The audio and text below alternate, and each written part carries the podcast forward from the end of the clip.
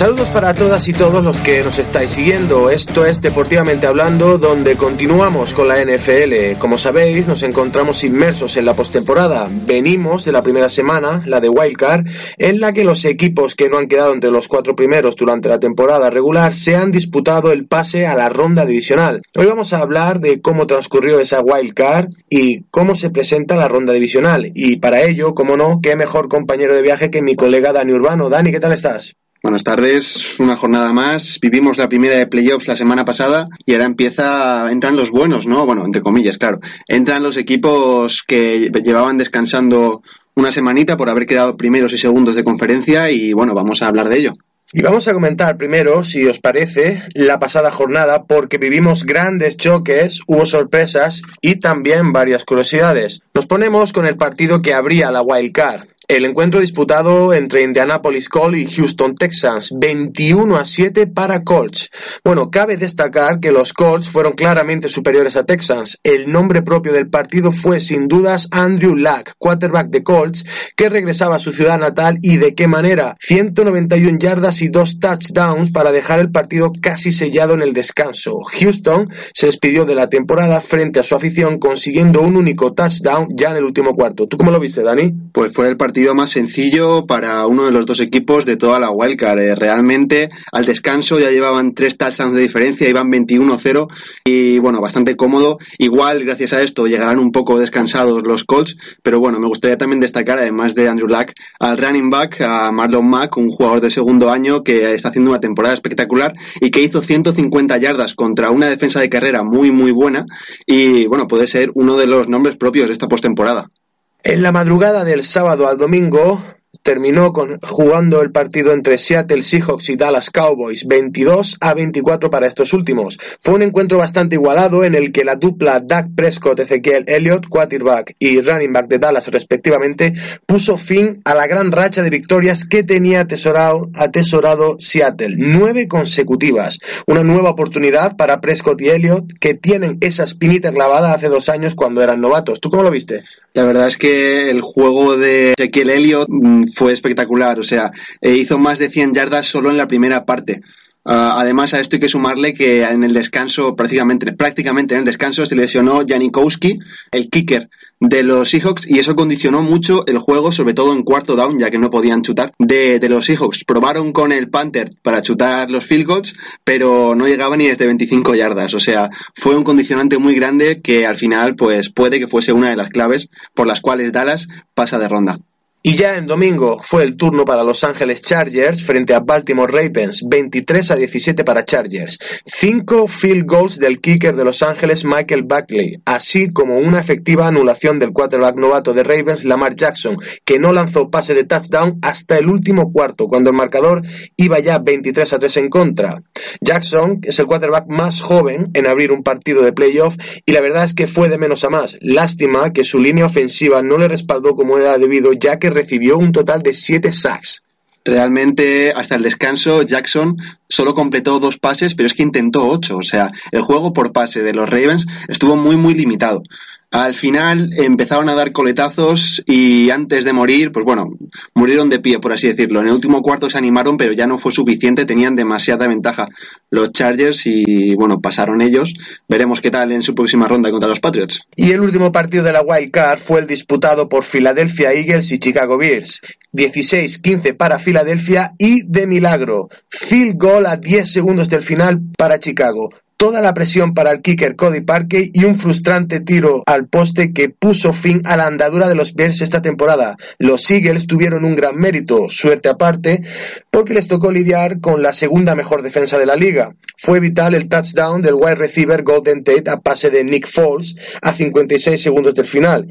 Veremos a ver si contra los Sens van a tener tanta suerte, Dani. Golden Tate, la verdad que rentabilizó su fichaje durante el año vigente por los Eagles. Y bueno, la verdad que fue un gran partido, no muy vistoso, pero sí muy emocionante. Llegamos al final con, bueno, la defensa de, de, los, de los Eagles, por cierto, muy buena. Me gustó mucho la secundaria, aunque no sea de las más potentes de la liga. Hicieron un partido bastante potente. Y, bueno, mmm, mala suerte, por así decirlo, para los Bears, ya que la, la patada de que les hubiese dado la victoria rebotó primero en el palo y luego en el larguero, que, por cierto, al parecer fue uno de los defensas quien tocó la pelota y por eso se desvió. Pero bueno, creo que es un punto de inflexión para que estos Chicago Bears tan, tan buenos en defensa, tan prometedores en ataque y tan jóvenes sobre todo, aprendan la lección y el año que viene, bueno, va a ser un equipo que con un con poquito que hagan van a aspirar a Super Bowl. O sea, es, aunque sea derrota, yo creo que es una victoria para ellos. Pues hasta aquí el repaso de la Wild Card. Antes de que nos pongamos a hablar de la ronda divisional, Voy a preguntarle a Dani que nos explique, tanto a mí como a todos vosotros, un dato importante sobre los playoffs y es cómo funcionan las prórrogas en la ronda de playoffs, porque difiere un poco de cómo funciona la temporada regular. Cuéntanos, Dani. Vale, es importante y ya que tenemos tantos partidos igualados este fin de semana, pues oye, igual sirve para aclarar la situación, ¿no? Pues mira, la gran diferencia con respecto a la temporada regular es que si tras los 10 minutos que dura la prórroga nadie rompe la igualdad en el, marcador, o sea, ambos equipos siguen empatados, mm, se juegan otras prórrogas, o sea, otras en plural, las que sean necesarias hasta desempatar el partido, de 15 minutos cada una, no de 10. El equipo que saca, que es algo que se decide por sorteo, tiene la ventaja de que si anota un touchdown, gana el partido. Si en vez de anotar un touchdown, efectúa un punt o eh, anota un field goal, el equipo contrario tiene la oportunidad de igualar ese field goal o de anotar un touchdown y entonces ganar el encuentro. Se puede decir que salvo touchdown en el primer drive, eh, los dos equipos van a tener una oportunidad de ganar. Si, si tras estas dos posesiones, eh, una para cada equipo, ninguno se desmarca en el marcador, valga la redundancia, tendremos unas normas de, muerte súbita, ¿no? El que anote cualquier tipo de punto ganará el partido. ¿Que esto no sucede tras los 10 minutos? Pues como hemos dicho, tendrán otras prórrogas de 15, 15, 15 y 15 minutos sucesivamente hasta que alguno de los dos equipos pues anote algún, algún punto. Como último detalle, si se llegase a la tercera, a la quinta o la séptima prórroga, siempre los números impares, el sorteo inicial para elegir quién recibe y quién empieza atacando eh, se volverá a hacer. Así que lo dicho, si se llega a la prórroga y tras la primera prórroga hay empate, veremos tantas prórrogas sean necesarias como para decidir el ganador del partido, Javi. Me alegro que me lo hayas explicado porque la verdad era un dato que desconocía por completo. ¿eh? Mira, como curiosidad, ¿sabes cuántas prórrogas ha habido en las más de 50 Super Bowls que llegamos? No tengo ni idea. Solo una, Javi. Solo la de. ¿Te acuerdas ese partido de los Patriots contra los Falcons épico de la remontada que pues al final ganaron en la prórroga y ganaron gracias a un touchdown en el primer drive de la primera prórroga? Por lo tanto, fue bastante cortita. Lo dicho, en Super Bowl solo se ha dado una prórroga. Veremos si este año se sigue por ahí. Pues muchas gracias por esa aclaración, Dani. Creo que va a ser muy importante para entender la dinámica de funcionamiento de este deporte. Y pasamos ya a esta semana. ¿Qué tenemos? Pues ronda divisional. Se avecinan verdaderos partidazos, empezando por uno que sé que te gusta muchísimo, Dani. Y tanto. Sábado 12 de enero a las 10 y 35 de la noche. Indianapolis Colts frente a Kansas City Chiefs. Mira, voy a empezar por hacerte eh, un poquito de chico del tiempo, ¿no? Es que la temperatura va a estar entre 2 y menos 2 grados. O sea, mucho frío y eh, Arrowhead, eh, el estadio de los Chiefs, no está techado. Por lo tanto, ojito que puede ser un factor bastante importante. Además, ojo, se espera nieve. Me encantan los partidos con nieve. recuerdo uno en Búfalo la temporada pasada que no se veía absolutamente nada y, queremos más de esto. O sea, son preciosos de ver. Bueno, vamos con el partido. Los Colts a domicilio, ya que se juega en Kansas City, eh, llevan un récord de 4 a 4. Mientras que los Chiefs, solo de los cuatro partidos que han perdido esta temporada, solo uno fue en casa. Vamos a recordar contra quién perdieron los Chiefs.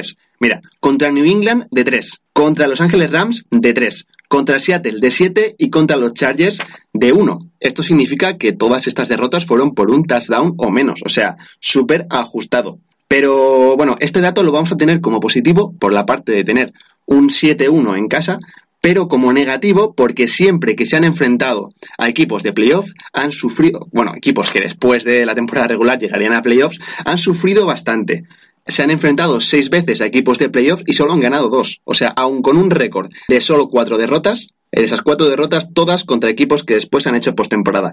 ¿Quiere decir esto que los Chiefs no funcionan contra equipos importantes? Bueno, pues va a ser uno de los interrogantes que planteamos para este partido. ¿Cómo llegan los equipos? Pues mira, te puedo decir que los Colts son el, equipo que más contundente ganó su ronda de wildcard. Iban 21 a 0 al descanso, por lo que no vienen demasiado cansados, o al menos no tanto, como el resto de equipos que jugaron wildcard, pero es que para relajados vienen los Chiefs. Los Chiefs vienen de unas mini vacaciones merecidas al ser campeones de la AFC. Y bueno, además la, jornada pasada, la, vamos, la última de temporada regular, jugaron contra los Raiders y en un partido bastante cómodo, por lo tanto, pues se puede decir que casi dos semanas de descanso. Aún así, los Chiefs, tres victorias y tres derrotas en los últimos seis partidos. Ojo que se desinflaron un poquito en el tramo final de la temporada. Y además, dos de estas tres victorias fueron en Oakland, o sea, contra el peor equipo de la liga. Se quedaron sin aire y ¿qué versión vamos a ver de estos Chiefs? ¿Tanto pesa la baja de Karim Hunt? Pues son interrogantes que creo que solo ellos podrían contestar, ¿no? Los, los Colts, por su, por su lado, llevan una racha de cinco victorias consecutivas, de las cuales dos fueron ante Houston y una ante Cowboys. O sea, muy importante esta racha, que vienen de ganar equipos grandes y que pueden dar la sorpresa, ya que son favoritos los Chiefs, en Kansas. Vale, vamos a analizar un poco el partido. Las apuestas uh, dicen que los Chiefs son bastante favoritos, pero es que, según lo que hemos visto esta temporada, tampoco habrá tanta, tanta diferencia. El ataque de los locales, con Patrick Mahomes como quarterback, ha sido el mejor de toda la temporada, pero es que los Colts no se quedan demasiado atrás. O sea, fueron el séptimo equipo en ofensiva, el séptimo mejor equipo atacando. En defensa es donde están las grandes diferencias. Eh, los Colts fueron los undécimos, o sea, la mejor undécima defensa, pero es que los Chiefs, Javi, fueron penúltimos, o sea, 21 de 22. Factor muy a tener en cuenta. Juegan vamos, los Chiefs juegan prácticamente a ver quién mete más puntos. Y eso, por ejemplo, contra los Rams, que recuerdo que quedaron 51-54 en un partido histórico, pues no les sirvió. Sí, sí, anotaron 51 puntos, pero es que perdieron. Y bueno, vamos a hablar un poquito también como dato, como circunstancia. Andy Reid, el entrenador de los Chiefs, lleva un récord de una victoria y cuatro derrotas en postemporada con los Chiefs. Mal dato. Además, eh, Reid ha jugado una Super Bowl, que fue con los Eagles en 2004, y la perdieron contra los Patriots. O sea que el señor Andy Reid puede decirse que igual le cuestan un poquito los playoffs. Veremos qué tal se le da este año con este equipazo. Bueno, con este pedazo de ataque. No vamos a generalizar tampoco. Y bueno, un poquito analizando el encuentro, pues podemos decir que ambos equipos son muy buenos en pase, tienen dos de las mejores líneas ofensivas para mantener a su quarterback libre en el pocket y bueno, la gran diferencia estará en la carrera. Los Colts consiguieron 200 yardas de carrera contra Texans, que es una gran defensa terrestre. Marlon Mack, como dijimos antes, hizo 150 yardas y consiguió el récord eh, de la franquicia en playoffs. Esto da mucho miedito, sobre todo si finalmente juega el wide receiver TJ Hilton y el tight end Eric Ebron, que ambos son cuestionables a día de hoy. Son piezas muy peligrosas eh, sumadas al quarterback eh, Andrew Luck, así que veremos si finalmente participan, que serán un factor a tener en cuenta. Para los Chiefs también hay jugadores que no se sabe si llegarán. El, el wide receiver Sammy Watkins y el running back Spencer Ward entrenaron ayer mismo con limitación, así que aún, pues lo dicho, son cuestionables. En definitiva, se enfrentan los dos quarterbacks que más pases de touchdown han, dado este año y dará pues algo muy bonito de ver. Sobre la defensa recaerá el peso del partido, podemos decir. ¿Podrán los Chiefs para los Colts? ¿Estarán, estarán lo suficiente, el suficiente tiempo en el campo la defensa de los Chiefs como para que el equipo ofensivo pueda descansar. ¿Serviría también en playoffs este juego de a ver quién anota más? Hay mucha diferencia entre ambas, entre ambas defensas, vaya. Y si la de los Chiefs puede controlar el ataque de los Colts, le darán muchas opciones a la ofensiva. Vamos a terminar dando unas pequeñas claves y podemos decir que en la clave número uno va a ser las bajas de ambos equipos, eh, las que ya hemos comentado, pueden ser, mm, vamos, definitorias para cómo termine esto. Eh, segunda clave, el nivel de Mahomes en su primer partido de playoffs. Ojo que aún nunca ha llegado aquí. Recordemos que Goff, por ejemplo, el año pasado sufrió mucho y cayó en primera ronda. Si él no da el nivel, pues no tendrá ninguna opción los Chiefs. Y en tercera, la tercera clave va a ser si la defensiva de los Chiefs no consigue consigue aguantar a la ofensiva de los Colts, directamente no habrá partido. Por muy bien que lo haga la ofensiva, si la defensiva no está a nivel, no habrá partido, Javi. Pues vamos a ver si la semana de descanso que ha tenido Kansas surte efecto, se recuperan un poco y toman aire de esa dinámica un poco negativa que estaban cogiendo, que decías que se habían desinflado, así que vamos a ver y, y ojo a los Colts que, que, nadie los quite de las quinielas. ¿eh? Vienen fuertes, vienen fuertes. Sí. Pues pasamos a las dos y cuarto de la madrugada, donde vamos a tener un partido que va a enfrentar a Dallas Cowboys frente a Los Ángeles Rams. Partidazo, este me gusta mucho. Primer dato, en Los Ángeles no nieva Javi, o sea, en Los Ángeles hará buen tiempo estemos en la época del año que estemos. Raro sería que nevase. Así que nada, eh, lo dicho, en Los Ángeles buen tiempo y, y una vez dado el parte meteorológico, pasamos al partido. En los últimos nueve partidos, Dallas ha conseguido un récord de ocho victorias y una derrota. La única derrota fue ese desplante contra los Colts que perdieron 0 a 23. Vaya paliza. Para los Rams, 7-1 en casa. Dos de sus tres derrotas de la temporada terminaron, eh, bueno, que la temporada que terminaron 13 victorias y tres derrotas, vinieron en los últimos cuatro partidos. Por lo tanto, dos derrotas y dos victorias en los últimos cuatro partidos y antes de eso, 13 a 1. También se puede decir que como los Chiefs, pues tienen una inercia final igual de relajación. Ahora vienen los playoffs y esto es otro mundo. Pero bueno, veremos qué tal. El año pasado ya se desinflaron en playoffs, como he dicho antes, Jared Goff no, no dio el nivel y el equipo de ser uno de los favoritos a caer en primera ronda. veremos si año se repite esta tónica. Eh, además, los Rams, desde que se mudaron desde San Luis a Los Ángeles en 2016, aún no han ganado ningún partido de playoffs. Han pasado tres años y, oye, yo creo que van a tener ya ganas, ¿no? De, ante su público, sobre todo, demostrar que, que son un equipo candidatos a la Super Bowl. Como curiosidad, se han enfrentado ocho veces en playoffs y llevan cuatro victorias, o sea, cuatro victorias cada uno. Este fin de semana se romperá la igualdad. Según las apuestas, es muy favorito el equipo local, los Rams, pero no creo que esté tan decantado como esta reflejan. Los Cowboys vienen de una gran racha, con partidos muy buenos, y los Rams han tenido problemas en sus últimos partidos, sobre todo tras el bye de mitad de temporada y la antológica victoria contra los Chiefs de más de 50 puntos ambos equipos. Así que ojo con las inercias que en este deporte son muy, muy importantes. Jared Goff, su quarterback, no ha sido el mismo desde, vamos, en comparación desde el principio de temporada y el final. Así que, bueno, no es un partido sencillo y lo dicho, si son un equipo de Super Bowl, lo tienen que demostrar este fin de semana contra los Cowboys. El fuerte de los Cowboys es la dupla entre Dak Prescott, el quarterback, y Ezequiel Elliott, el running back. Por un lado, el quarterback es muy trabajador y tiene eh, armas como Amari Cooper y Cole Beasley, que si al final se recupera porque terminó el último partido tocado, pues va a ser muy importante como receptores. Y con el privilegio de poder jugar con el posiblemente mejor running back de la liga, Ezequiel Elliott. Pero es que ante ellos estarán Jared Goff y Todd Gurley. Pasamos de un duelo de los quarterbacks con más touchdowns de la temporada regular contra ahora otro duelo que será el de Ezequiel Elliott, el running back con más yardas de la temporada regular, y Todd Gurley, que se fue el, running back que más touchdowns consiguió. Va a ser brutal. Mucho ojo aquí también a las líneas ofensivas, ya que Cowboys ha permitido casi el doble de sacks que los Rams. El duelo de las defensas eh, lo gana Dallas. Dallas ha sido séptimo, mientras que Los Ángeles fue decimonoveno. El fuerte de los Cowboys es parar la carrera rival, o sea que parar a Todd Gurley pues es una posibilidad. Tienen más problemas en la secundaria, que aquí es por donde deberá atacar el equipo local, ¿no? Los Rams. En cambio, el punto débil de los Rams es ese mismo, es parar la carrera rival. Así que, bueno, son la décima peor defensa sobre carrera y esto dará muchas oportunidades a Zeke, al, al, running back de, los Cowboys.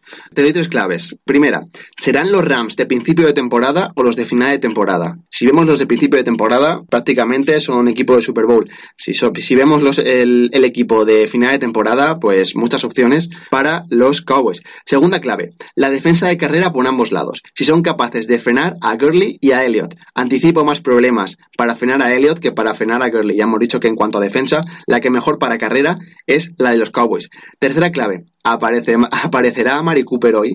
Eh, es un jugador bastante... Hoy te hago un partidazo, hoy no te aparezco. Así que dará muchas opciones a Prescott y también aireará un poco y dará respiro a Ezequiel Elliott. O sea que a Mari Cooper lo ponemos como clave para este partido. Pues yo no me lo pierdo, como tampoco me voy a perder el partido del domingo 13 de enero que tenemos a las 7 y 5 de la tarde, en el que vamos a ver a Los Ángeles Chargers jugando, ojo, frente a los New England Patriots de Tom Brady. Bueno, volvemos al, a la casaca de Chico del Tiempo, ya que hay opciones de que nieve y habrá mínimas de menos 9 grados. Así es el invierno en Nueva Inglaterra. Los Patriots aún no han perdido en casa, son el único equipo invicto en su estadio. Pero es que los Chargers llevan un récord de 7 a 1 en regular season y una victoria en playoffs a domicilio, aunque bueno, realmente, como sabréis, no están jugando en su estadio y todos los partidos se pueden decir que son a domicilio. Aún así, los Patriots perdieron dos de sus últimos cuatro partidos, igual que los Chiefs, igual que los Rams. Así que nada, mientras que los Chargers en los últimos siete partidos han ganado seis de ellos. Inercias, pues bastante contrastadas. En el histórico, cuatro enfrentamientos en los últimos diez años. ¿Quién ha ganado? Pues todos para los Patriots. Además, en el histórico, entre todos los partidos que han jugado entre sí en la historia, 24 victorias para Patriots y 15, perdón, para los Chargers. O sea, mucha diferencia. Y puede que les tengan la moral históricamente comida. Son dos equipos bastante, te lo pongo entre comillas, bastante iguales en ataque. Ambos son muy polifacéticos. Y bueno, no están cerrados a la carrera o solo al pase como otros equipos. Los Patriots son top 8 tanto en carrera como en pase, mientras que los Chargers son top 15 en ambas. O sea, son equipos que pueden liártela por cualquier lado. La parte débil de los Patriots es defender el pase rival, algo que Philip Rivers va a saber penalizar con los wide receiver Kenan Allen y Mike Williams. La carrera de Melvin Gordon y Austin Eckler eh, será menos perjudicial a los Pats, ya que, bueno, saben parar un poquito mejor a la carrera. Curiosamente, los Chargers son el noveno mejor equipo defendiendo pase y el noveno mejor equipo defendiendo carrera. Es una defensa coral como la de los Colts, incluso, bueno, incluso más que la de los Colts. Y bueno, además, eh, New England tiene una línea ofensiva espectacular, que es la segunda que menos sacks ha permitido y que harán que Tom Brady sea una rotura para la secundaria rival, para la secundaria de los Chargers. Te doy tres claves, Javi. La primera, el frío. Es, va a ser muy importante. Parece, parece una tontería, pero no lo es. Brady es un especialista en el invierno de fósforo y Los Ángeles no está acostumbrado a jugar en estas temperaturas y en estas condiciones. Segunda clave, el nivel del front seven de la línea defensiva y los linebackers de los Patriots será muy importante para agobiar a Philip Rivers y para aliviar un poquito la secundaria que no tiene tanto nivel como eh, este front seven del que hablamos de los Patriots. Así que muy importante el nivel que puedan dar el front seven total de los Patriots. Tercera clave, mantener la polivalencia tanto ofensiva como defensiva por parte de los Chargers. Esto le dará muchas opciones y hará que el equipo de, eh, de New England mm, no sepa por dónde pararles. Así que estas tres claves muy importantes. Y ojo al cierre de esta ronda divisional, con el partido que se va a disputar a las 11 menos 20 de la noche, entre Philadelphia Eagles contra los New Orleans Saints de Drew Brees. Aquí no hay parte, aquí no hay parte meteorológico. Aquí no podemos decir nada porque el Superdome de Nueva Orleans está cerrado y está techado. Así que haga el tiempo que haga, ahí tranquilitos. Eh, sorpresa la nueva condomina, como quien dijese Javi. Pasaron los Eagles, ya lo hemos comentado. Y ahora a ver qué tal contra los Saints, que este parece, parece el partido más desnivelado en cuanto a juego al menos, vaya, de todos los de, de esta ronda de playoffs. Eh, ojalá, ojalá me desmientan y ojalá veamos un partido de estos emocionantes y bonitos. Los Eagles vienen de una paliza física ante Chicago, o sea, hasta los últimos 10 segundos no ganaron el partido. Y los Saints vienen a descansar viendo en el sofá este partido. Eh, muy importante a la hora de llegar a los últimos minutos de este encuentro para ver qué tal, qué tal físicamente llegan ambos equipos. Además, ya se enfrentaron esta temporada y los Saints se los comieron por 7 a 48. Ahí lo dejo. Aún así, un respeto para los Eagles. Oye, que sea por fortuna o no, están aquí, han llegado a playoffs y han pasado la primera ronda. Desde que Nick Foles, su quarterback, se puso como titular, llevan cuatro partidos y cuatro victorias, y no ante cualquier equipo. O sea, de las cuatro victorias, tres, de ellas fueron contra Rams, contra Texans y contra Bears. Espectacular.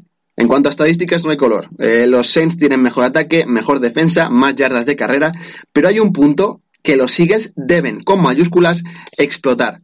Porque Filadelfia es el séptimo mejor equipo en cuanto a pase y los Saints son los cuartos por la cola a la hora de defender este apartado, ¿no? El pase. Esto quiere decir que Foles ha de coger el mando y bombardear literalmente la secundaria de los Saints, porque por tierra los Eagles no conseguirán absolutamente nada. Entre que son uno de los peores equipos en carrera y los Saints son uno de los mejores, pues no merecerá la pena, vamos, ni, ni en primera y diez.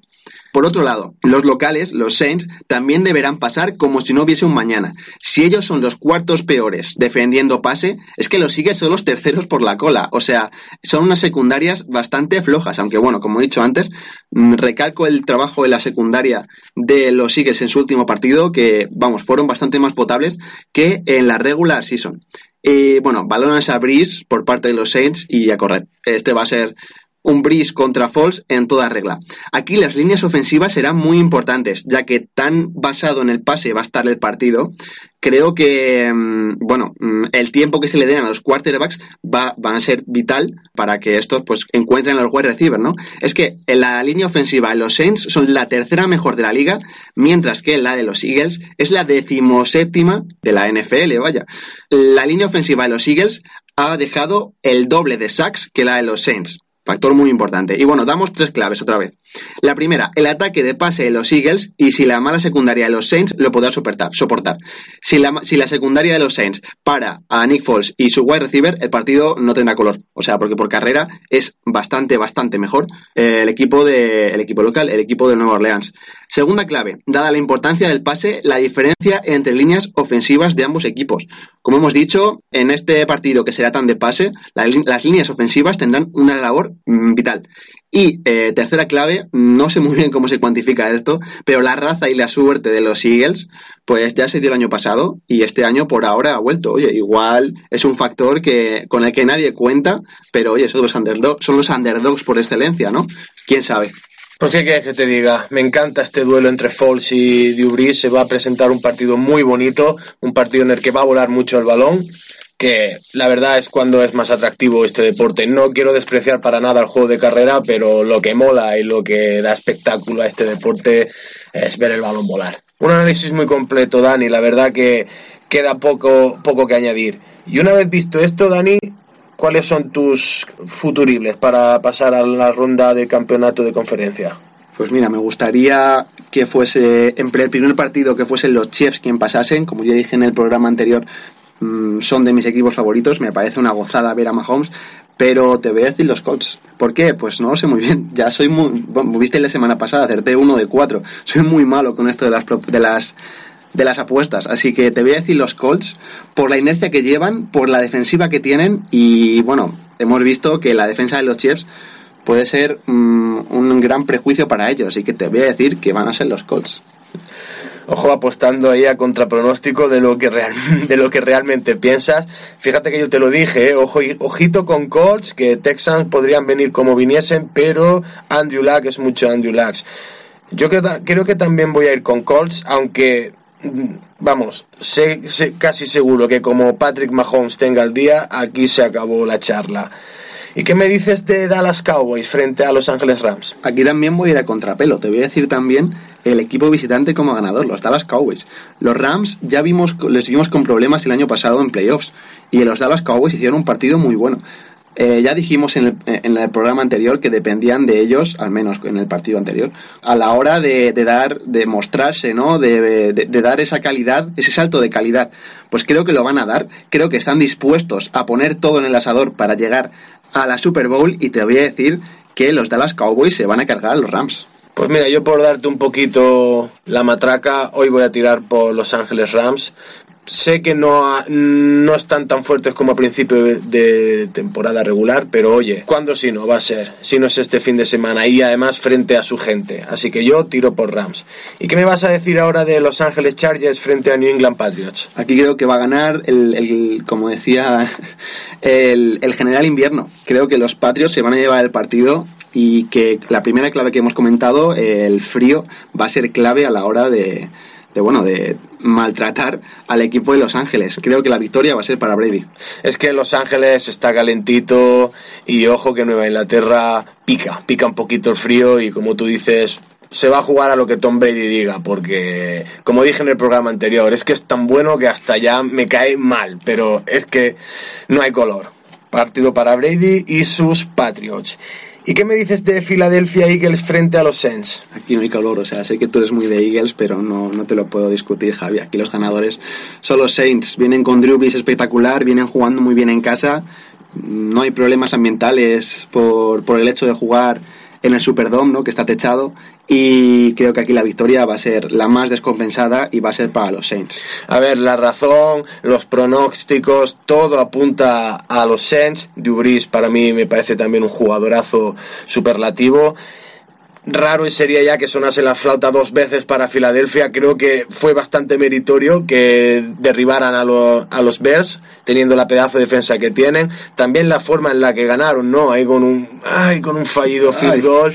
Pero yo creo que dos veces no van a tener la misma suerte y la verdad que los Saints, y además en casa, buah no, no preveo el palizón que, que, tú me estás diciendo, pero sí, la verdad que va a ser una victoria bastante, bastante clara. Coincidimos en tres, o sea, esto la semana pasada no pasó, este, vamos, yo creo que podemos ver los partidos juntos esta vez. No, pero luego espérate que seguro que con el con la suerte que tenemos nosotros, seguro que acertamos poco. Uno o dos. Pero bueno, esto es lo bonito de este deporte, ¿no? Es lo que nos gusta. En la semana pasada, casi todo el mundo, no solo nosotros, no solo en este programa, gente ya más experta en, en Estados Unidos daba unos, unos ganadores y al final, pues mira, todos fallan. Así que por eso lo decimos y lo, y lo diremos siempre. El fútbol americano mola por cosas como esta, porque te puedes encontrar con sorpresas y que se van al traste con todo lo que tenías pensado. Y bueno, para poniendo un pequeño punto de aparte, me gustaría eh, igual que la semana pasada os recomendamos la cuenta de arroba